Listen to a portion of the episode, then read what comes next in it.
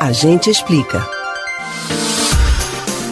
Um dos assuntos mais comentados da semana foi a alta do arroz. Se você foi ao supermercado nos últimos dias, é muito capaz de ter se assustado com o preço do produto nas prateleiras. Registrando alta de 19,2% este ano, o arroz ajudou a elevar o índice de preços para o consumidor amplo. Em agosto, a inflação aumentou 0,24% pelo terceiro mês consecutivo, o maior patamar para o período desde 2016. A baixa rentabilidade do arroz para os produtores nos últimos anos acabou acarretando nesta alta, que fez com que muitos brasileiros passassem a diminuir o consumo deste alimento tão popular. Mas isso definitivamente não é tarefa fácil principalmente quando é aqui no Brasil. A mistura arroz e feijão é um clássico, preferência nacional. Mas você sabe como surgiu a tradição de comer arroz e feijão aqui no país? A gente explica. A ideia de misturar arroz com feijão é tipicamente brasileira, mas o hábito de combinar os dois grãos separadamente não é tão antigo quanto parece.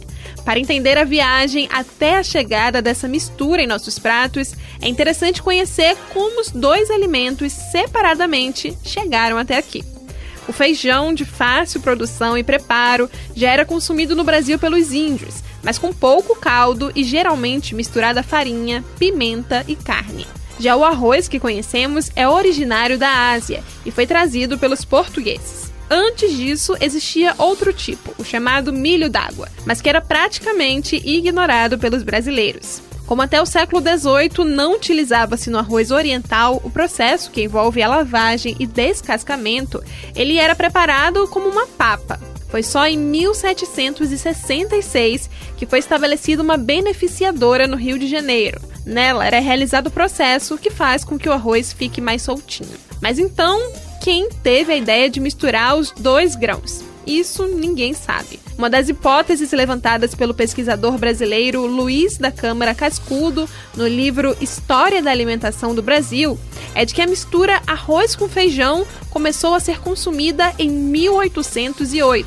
Está lembrado do que aconteceu neste ano? A chegada da família real no Brasil. Mesmo com os alimentos estando presentes por tantos anos por aqui, acredita-se que o início desse casamento veio a partir dessa época, quando Dom João VI introduziu o arroz no rancho dos soldados. Especula-se que o prato tenha se popularizado no final do século XIX, quando o arroz ganhou espaço definitivo na alimentação brasileira, substituindo de vez as farinhas de milho e de mandioca. Em menos de um século, essa combinação evoluiu e virou marca no paladar nacional. Somos, inclusive, o único país que costuma comer arroz com feijão todos os dias.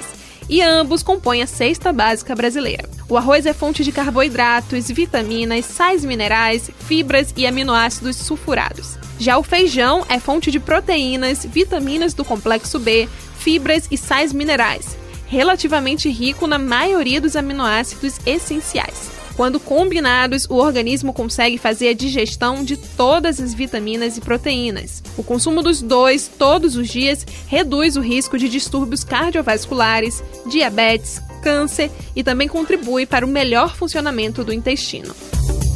Você pode ouvir novamente o conteúdo do Agente Explica no site da Rádio Jornal ou nos principais aplicativos de podcast: Spotify, Google e Apple Podcasts. Beatriz Albuquerque para o Rádio Livre.